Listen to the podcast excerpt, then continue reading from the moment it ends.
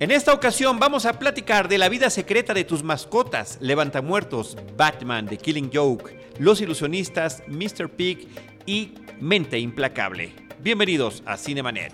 El cine se ve, pero también se escucha. Se vive, se percibe, se comparte. Cinemanet comienza. Carlos del Río y Roberto Ortiz en cabina. www.cinemanet.com.mx es este es nuestro espacio, está dedicado al mundo cinematográfico. Yo soy Carlos del Río y a nombre de nuestra productora Paulina Villavicencio, eh, saludo a Roberto Ortiz y agradezco a Octavio, a Tayo, que nos está ayudando con la grabación de este episodio. Roberto. Pues Carlos, como, Carlos, como yo siempre insisto, eh, vamos a hablar también de una película mexicana y de uh, algunas de las cintas que se están presentando en el Foro Internacional de la Cineteca Nacional en su emisión número 36. Lo cual es interesante que mencionemos también porque hay mucha gente que está siguiendo este foro constantemente y qué mejor que tener la reseña de algunas, eh, al menos de tres de las películas que ya están exhibiéndose por allí. Roberto Ortiz, ¿qué te parece si arrancamos con la cinta animada La vida secreta de tus mascotas? The Secret Life of Pets. Es una película de Chris Renault, eh, codirigida con Jarrow Cheney. Es una cinta de los que trajeron eh, pues las películas de los Minions, los que trajeron eh, pues diferentes animaciones que como la de mi villano favorito por ejemplo y ahora incursionan en el terreno de lo que sucede con estos animalitos que viven en una ciudad en la gran ciudad por excelencia que es Nueva York y lo que pasa tras bambalinas. ¿Qué sucede? Y esto lo, lo, vemos desde los trailers y los avances que hay que decir fueron muy atractivos porque más que un tráiler convencional, como nos mostraba una parte de la película que además podría ser contenida, podría verse eh, como si fuese un pequeño cortometraje. Bueno, es la vida de lo que hacen las mascotas cuando los amos se van. En el momento en el que ellos, eh, cariñosos como son los perros, por ejemplo, se despiden de sus amos queriendo que no se vayan, se cierra la puerta y lo esperan, o juegan, o llaman a sus amigos, o hacen un sinfín de cosas eh, muy extrañas y algunas muy divertidas. Roberto, en términos narrativos, en términos de historia, estamos ante una cinta que lo que realmente está haciendo es tomar el esquema de Toy Story. Toy Story eran los juguetes. ¿Qué pasaba con los juguetes cuando no los está viendo el niño o los, humanos? Y aquí son las mascotas. Es prácticamente lo mismo. En el caso de Toy Story teníamos al personaje del juguete consentido, el vaquero Woody, que se siente amenazado cuando un nuevo juguete electrónico, un astronauta que es Buzz Lightyear, llega a la casa en un cumpleaños del niño Andy. Bueno, aquí lo que sucede es que el pequeño perrito, súper, hiper, archi, recontra consentido por su dueña, se siente igualmente amenazado o más cuando un nuevo perro llega a hacerle compañía. Y el otro perro es un grandulón que se empieza a apropiar de sus cosas y demás. Y empieza, por supuesto, una eh, lucha entre ambos y en esta lucha, al igual que en Toy Story, quedarán lejos del hogar y tendrán que hacer un recorrido juntos para regresar. ¿Y qué crees, Roberto? Nada sorpresivo. En ese regreso encontrarán la amistad. Pues mira, es una película, por lo que dices, Carlos, que habrá que recomendar a, eh, y lo, lo, vemos constantemente en el Distrito Federal, seguramente también en provincia, eh, cómo hay personas, familias que tienen mascotas en departamentos muy pequeños. Si bien es cierto que algunos eh, de los dueños sacan al jardín, sacan, digo, en una multifamiliar al parque, al parque no, no, hay, no hay jardín interno pero sacan al parque a, a, los perros, pero no todos. Entonces eh, la gente sale a trabajar, los niños van a la escuela y se quedan abandonadas estas mascotas. Y es, es sumamente injusto porque efectivamente las mascotas sobre todo los perros, que son más dependientes del ser humano, el gato es eh, diferente en tanto que tiene esta estirpe felina que lo hace eh, manejarse a veces de manera muy independiente. Pero en el caso de las mascotas... La... Y eso se retrata en la película, claro, ¿eh? los distintos tipos de mascotas. Claro, y los, los perros que son muy dependientes, pues quedan abandonados, eh, quedan durante buena parte del día ladrando en el departamento. Y la injusticia es que, como tú mencionas ahorita Toy Story, que efectivamente cuando se es niño, eh, hay un gran entusiasmo por estas mascotas que eh, van viendo desarrollar desde pequeñitas y más adelante, ya cuando se entra en la pubertad o la adolescencia, eh, muchos niños se olvidan si se desprenden de estos animales que requieren de esa misma atención.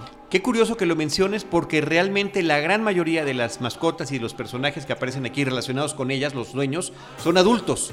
Y realmente esta parte que tú estás mencionando que es muy interesante y que es una triste realidad, eh, no está siendo atendida, digámoslo, en esta película.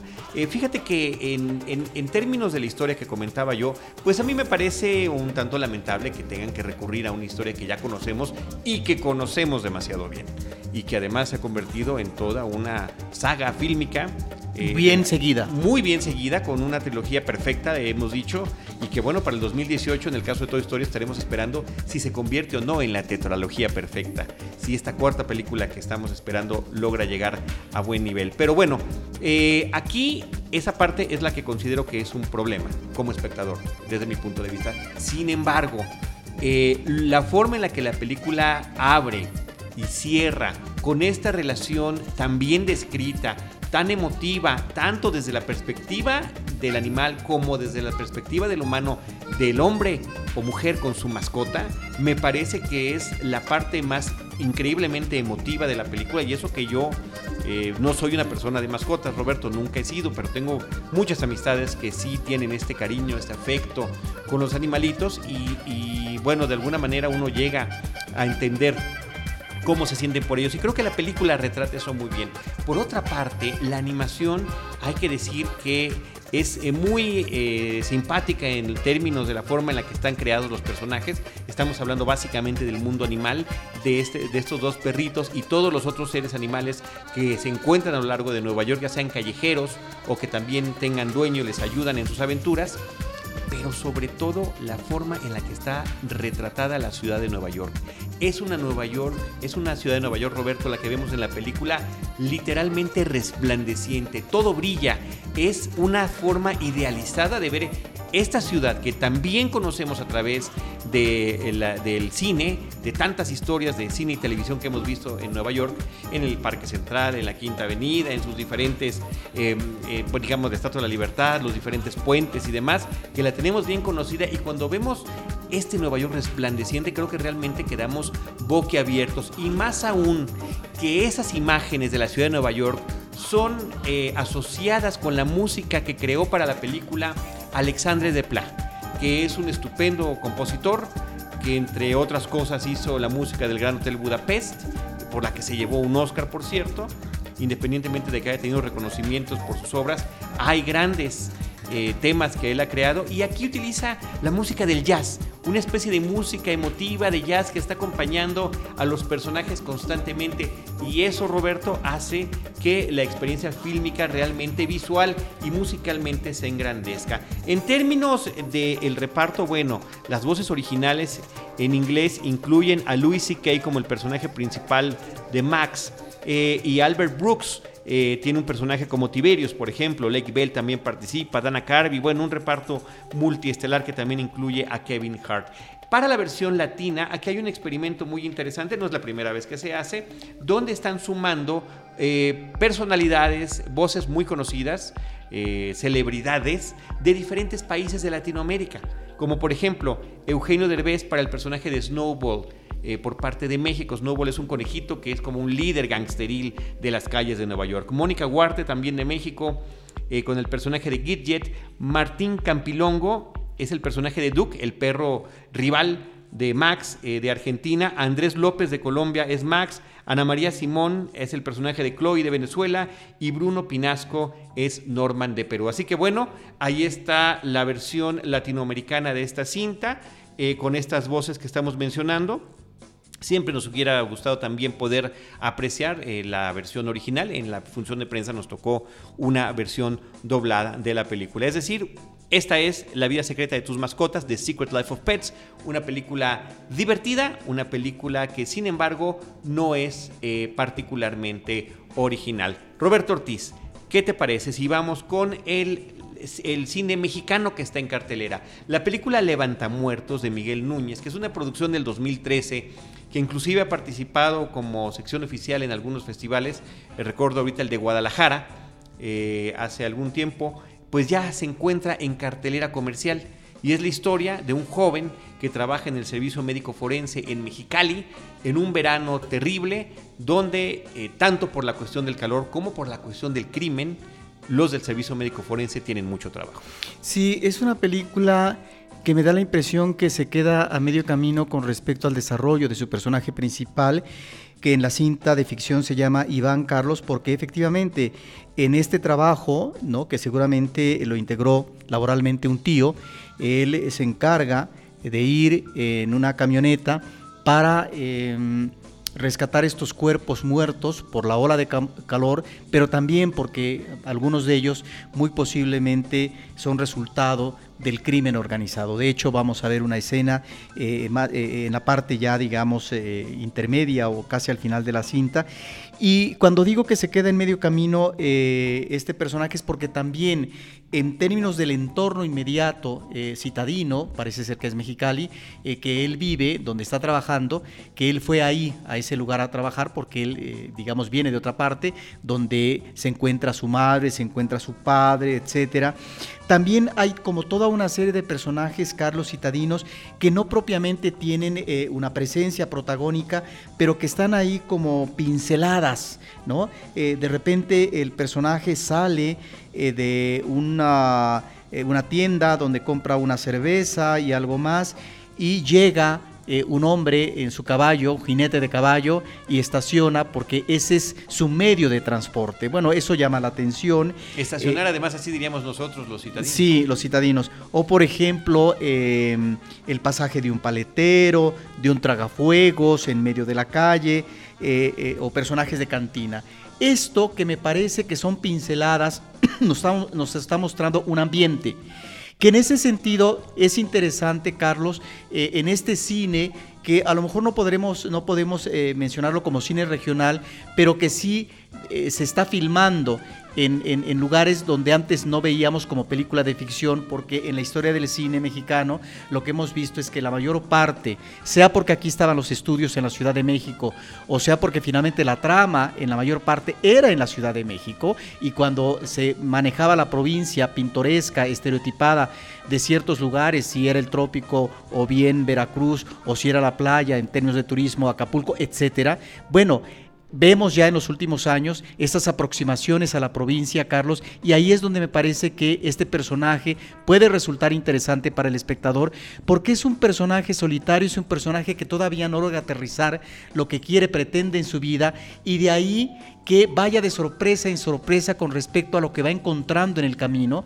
Él tiene un trabajo de por sí, y ahí es donde el personaje se vuelve atractivo para el espectador, pero al cierre de la película, es una película, eh, digamos, muy breve, me parece que eh, uno esperaría que hace falta eh, algo más de aliento con respecto a, a él mismo, a Iván. Bueno, esas serían cuestiones de cómo interpretar lo que está viviendo este personaje de Iván, el personaje protagónico de la película, que está en un empleo que no es su vocación, al que entró por una palanca familiar.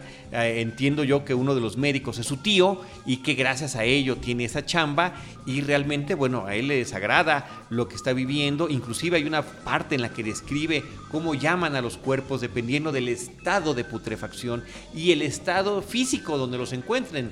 Eh, tienen un nombre si los encuentran putrefactos en, seco y otros si, está en un lugar líquido, por ejemplo, ¿no?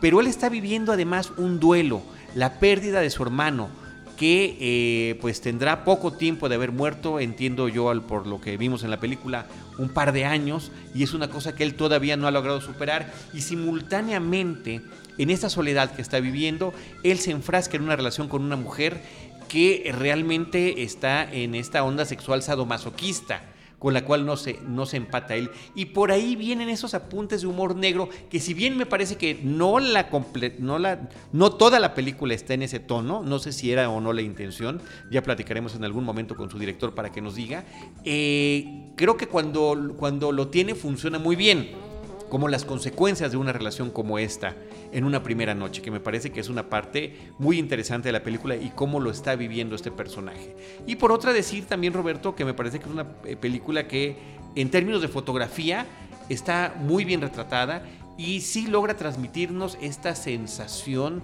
de este calor apabullante que están viviendo los personajes, donde la gente literalmente puede caer por un golpe de calor, dependiendo si no está en las condiciones apropiadas o es alguien de la tercera edad.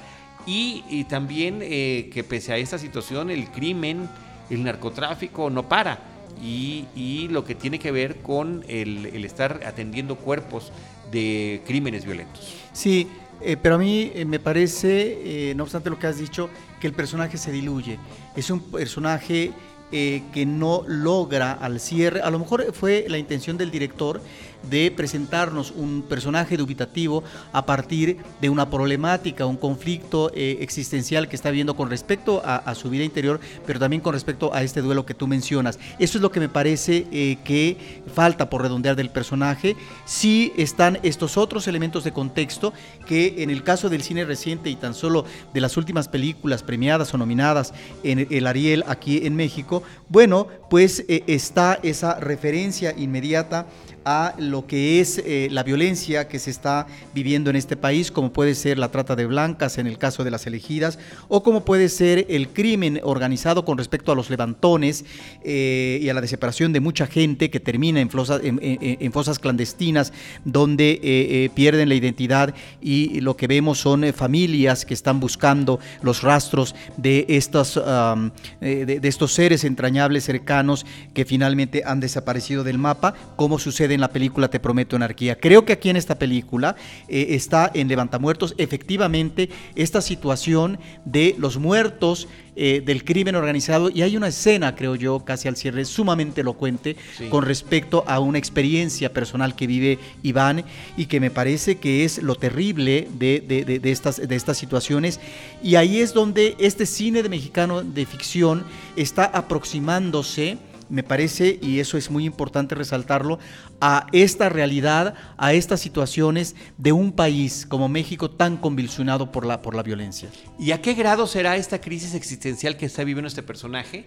Que el vínculo afectivo que eh, tiene, independientemente de una relación que pueda o no seguir, es con una mascota, con un cerdo el cerdo que le llama homie. Hablando justamente de mascotas, Roberto, aquí nos vamos hacia una vertiente completamente distinta cuando este toma un cerdo y realmente lo trata con tanto cariño y con tanta eh, emotividad, inclusive más, lo humaniza en ese sentido y se preocupa por él cuando está enfermo y pudiera ser además la fuente de una futura vocación profesional por parte de. En fin, ahí está para ustedes la película Levanta Muertos del director Miguel Núñez. Eh, está Daniel Galo en el papel de Iván. Y por ahí, Roberto, además de Sofía Félix, que es el personaje de Rosa, a mí me encantó el personaje del amigo del Semefo, que es Paul, un compañero de trabajo que de verdad es verdaderamente simpático. Roberto Ortiz además de Levantamuertos, está llegando únicamente a una cadena distribuidora de películas, exhibidora de películas, perdón, en Cinemex. Eh, se exhibió el lunes pasado y se exhibirá en algunas funciones sábado y domingo exclusivamente Batman The Killing Joke. Batman la broma mortal o la broma asesina sería eh, la traducción. Esta es una película animada que está basada en una novela gráfica de Alan Moore, una novela muy apreciada, muy querida por los fans que están siguiendo el cómic y este tipo de trabajos y que habían esperado mucho tiempo que tuviera su adaptación eh, para, el, para la animación. Inclusive eh, Mark Hamill que ha trabajado dando su voz para el Guasón en numerosas películas, eh, que decía que ya no lo quería volver a hacer por el trabajo que le significaba a él para sus cuerdas vocales hacer la voz de este personaje. Dijo, solamente volvería a hacer el Guasón si se hace The Killing Joke. Bueno, The Killing Joke, que saldrá al mercado de video, es estrenada primero en, algunos, en, algunas salas de Cinemex. Es, en el fin de semana de grabación de este, de este programa se exhibirá y eh, bueno, pues ha habido reacciones encontradas del público que ha visto la película. Yo me encuentro entre ellos, yo ya la vi. Y esto tiene que ver en que se enfoca el inicio de la película, todo un primer acto muy largo, en el punto de vista de la batichica, que es algo que no está tratado de esa manera en la novela gráfica. Batichica, que está trabajando al lado de Batman, pero que tiene una relación, una especie de atracción hacia él y que de alguna manera ya debe explorar hasta dónde la puede llevar esta atracción hacia este personaje con el que está, digamos, trabajando por el crimen y simultáneamente su relación con el comisionado Gordon, que es su padre. Recordemos que Batichica es, es Bárbara Gordon. Eh, y lo que sucede después es un ataque brutal, verdaderamente brutal, del Guasón hacia la familia Gordon y lo que quiere el Guasón es provocar a Batman para demostrar que Batman violará también las leyes con tal de hacer justicia por propia mano. Lo está en una franca provocación.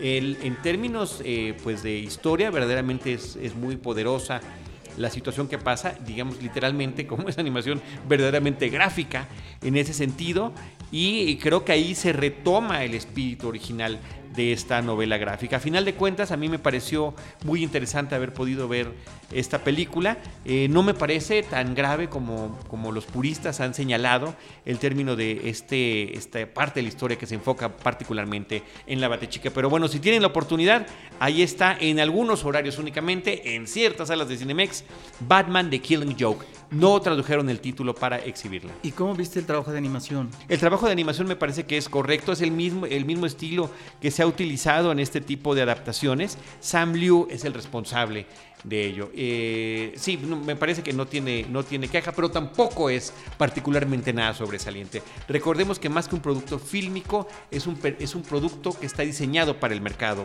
de video. Roberto Ortiz, vámonos de The Batman The Killing Joke a la secuela de Los Ilusionistas.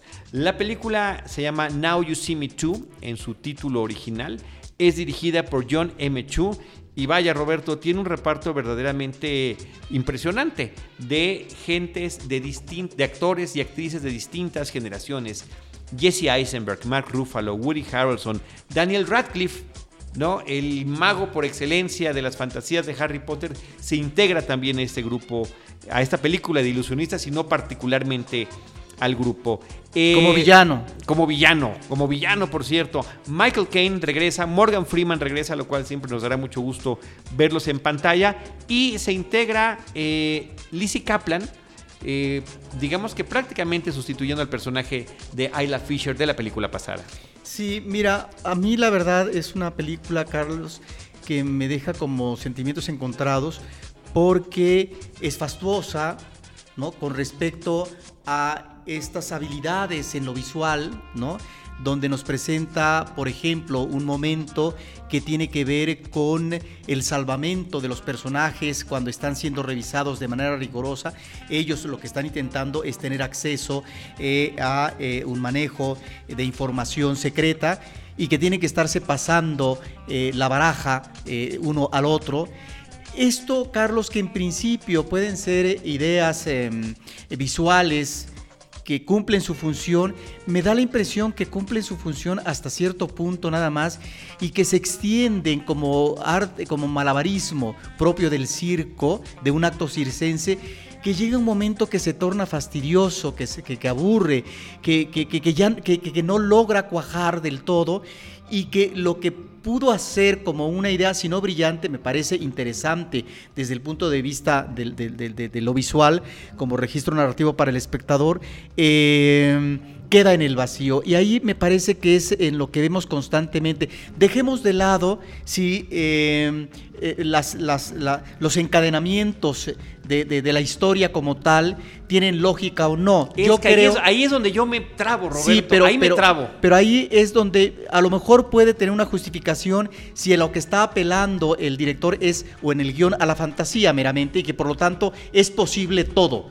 En tanto que son magos que pueden lograr inclusive que el agua de lluvia eh, se retraiga, por ejemplo, ¿no?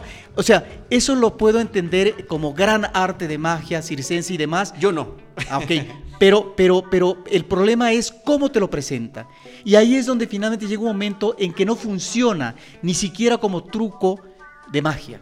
Yo recuerdo muy bien lo que dije cuando vi la primera película de Now You See Me, cuando se estrenó originalmente hace un par de años. Me parece que es una película vistosa, me parece que es una película entretenida, estoy hablando de la original, pero que cuando acaba la trama en el momento en el que se acaba la película se te olvida de qué se trató. O sea, realmente son esos espectáculos, literalmente equiparándolo con la magia, donde de repente está la explosión, el humo, y cuando el humo se disuelve y se diluye, no queda nada.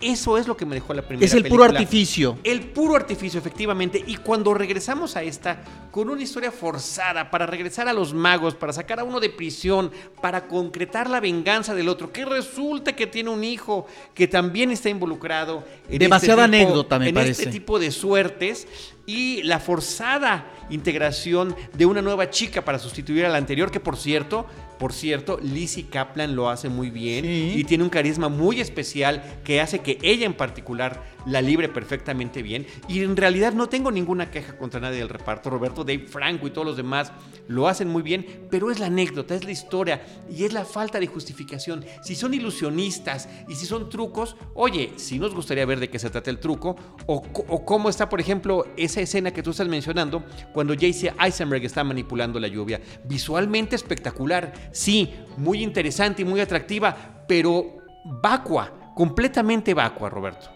Sí, sí, sí. Eh, eh, eh, por eso realmente es como tú dices, una película que después de verla, en tanto espectáculo puede no sorprenderte, pero puede ser llamativo algunas cosas. El problema es cómo desarrolla, porque perdón, tiene que haber miga en la trama. Y si no tienes miga, no obstante, estos personajes veteranos que tú mencionas, extraordinarios, hay que saberlos aprovechar, porque si no, solamente está esta presencia socarrona, nostálgica, que no lleva nada. Pues ahí está Now You See Me Too, Los Ilusionistas 2. Roberto, está en cartelera todavía lo que es la cuarta película en largometraje como director de Diego Luna. Es su tercer eh, largometraje de ficción, ya tenía además un documental, el de Julio César Chávez, y ahora nos trae una historia que trata sobre un porcicultor en Estados Unidos que hace un recorrido físico hacia México él está interpretado por el genial Danny Glover, que por cierto, a mí me, da mucha... Ya viejo, ¿verdad? Pues ya viejo, pero lo chistoso de Danny Glover es que casi siempre lo hemos visto viejo en la pantalla. Cuando hacía las películas de Arma Mortal, eh, eh, de acción y demás, lo maquillaban para parecer un personaje mayor y cansado. Y también, en, por ejemplo, en, el color púrpura, cuando era este esposo abusivo del personaje de Whoopi Goldberg, pues también lo veíamos evolucionar a lo largo de los años y lo veíamos anciano. Bueno, ya le llegó la hora, ya es un anciano, ya es un hombre de la tercera edad.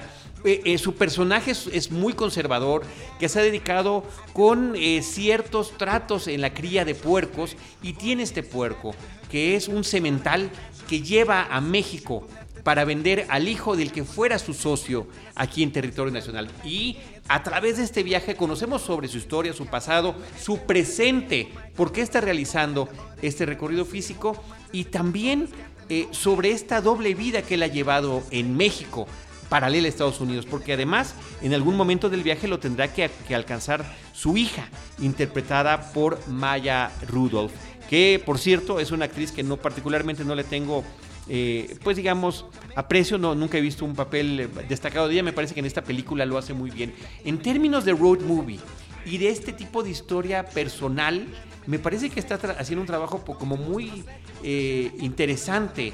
Diego Luna, no creo que sea una película de gran público que llene salas y demás, pero es una película que logra atraparte. Y me parece también muy interesante que el recorrido físico sea inverso, que no sean los personajes de México que están yendo a Estados Unidos, sino es el personaje de Estados Unidos que está yendo a México, a reencontrarse con estos eh, otros personajes que él ya había conocido a lo largo de muchos años en las festividades y ferias de porcicultores a las que él había acudido. Así que está un trabajo muy interesante que todavía continúa en cartelera. Señor Pig, es como se llama en México, Mr. Pig es su título original. ¿Y cómo observas la evolución como director de, de, este cineasta, actor mexicano?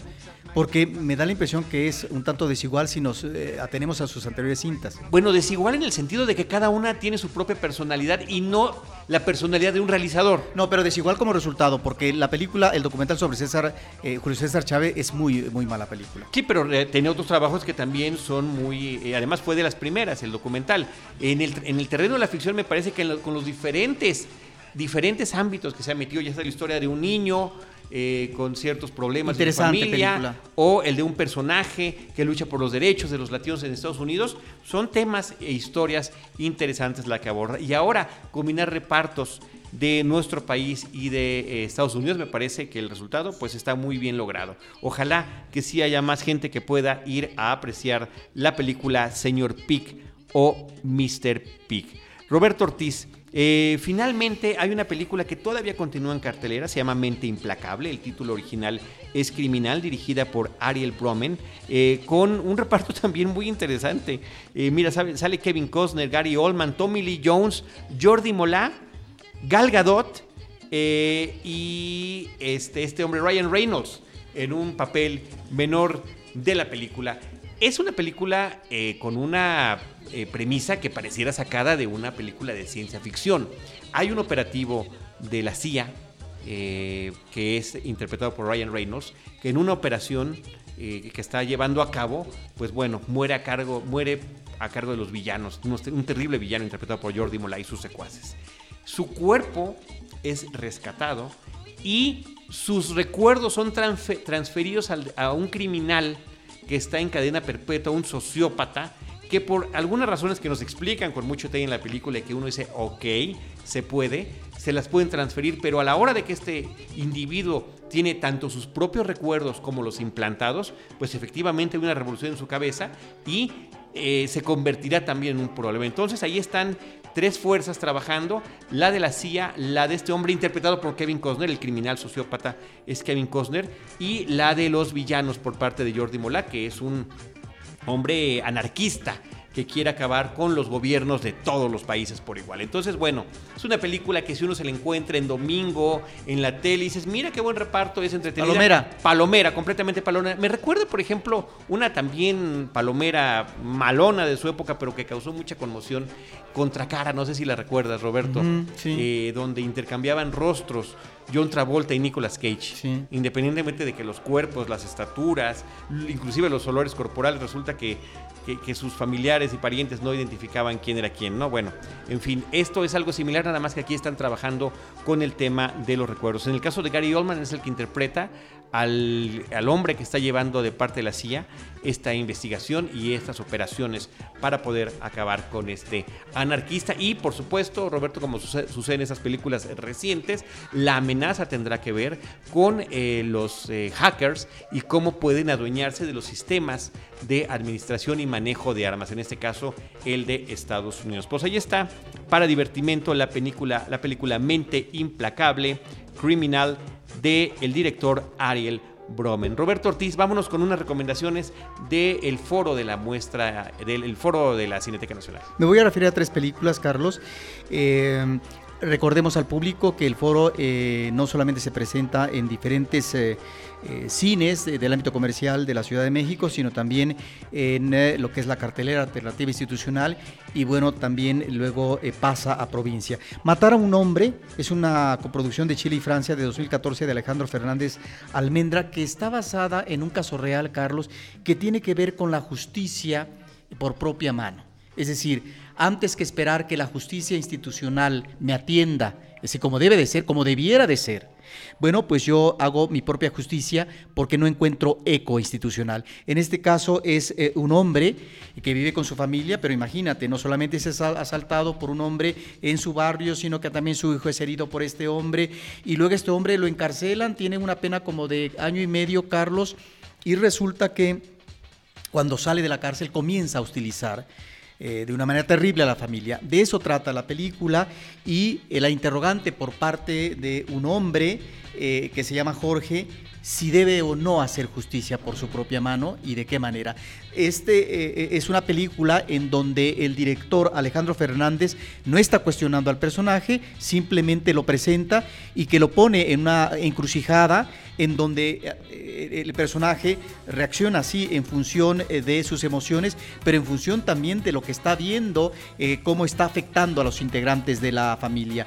Y mira, Carlos, esto nos lleva, aunque se trata de un personaje específico que tuvo que ver con una situación real, se convierte en personaje de ficción, aquí en esta cinta, pues nos lleva también a esto último que estamos viendo en los medios, de esta violencia que salpica no solamente por el terrorismo en Europa, sino la violencia que estamos viendo en Estados Unidos, la violencia que estamos viendo en México con respecto también a la justicia por propia mano, con estos linchamientos que están eh, creciendo de manera exponencial, o por ejemplo lo que recientemente acaba de ocurrir después de tantos años que no se había presentado eh, esta eh, masacre de, de, una persona en personajes discapacitados en Japón, uno de los países con menor índice de violencia o de criminalidad.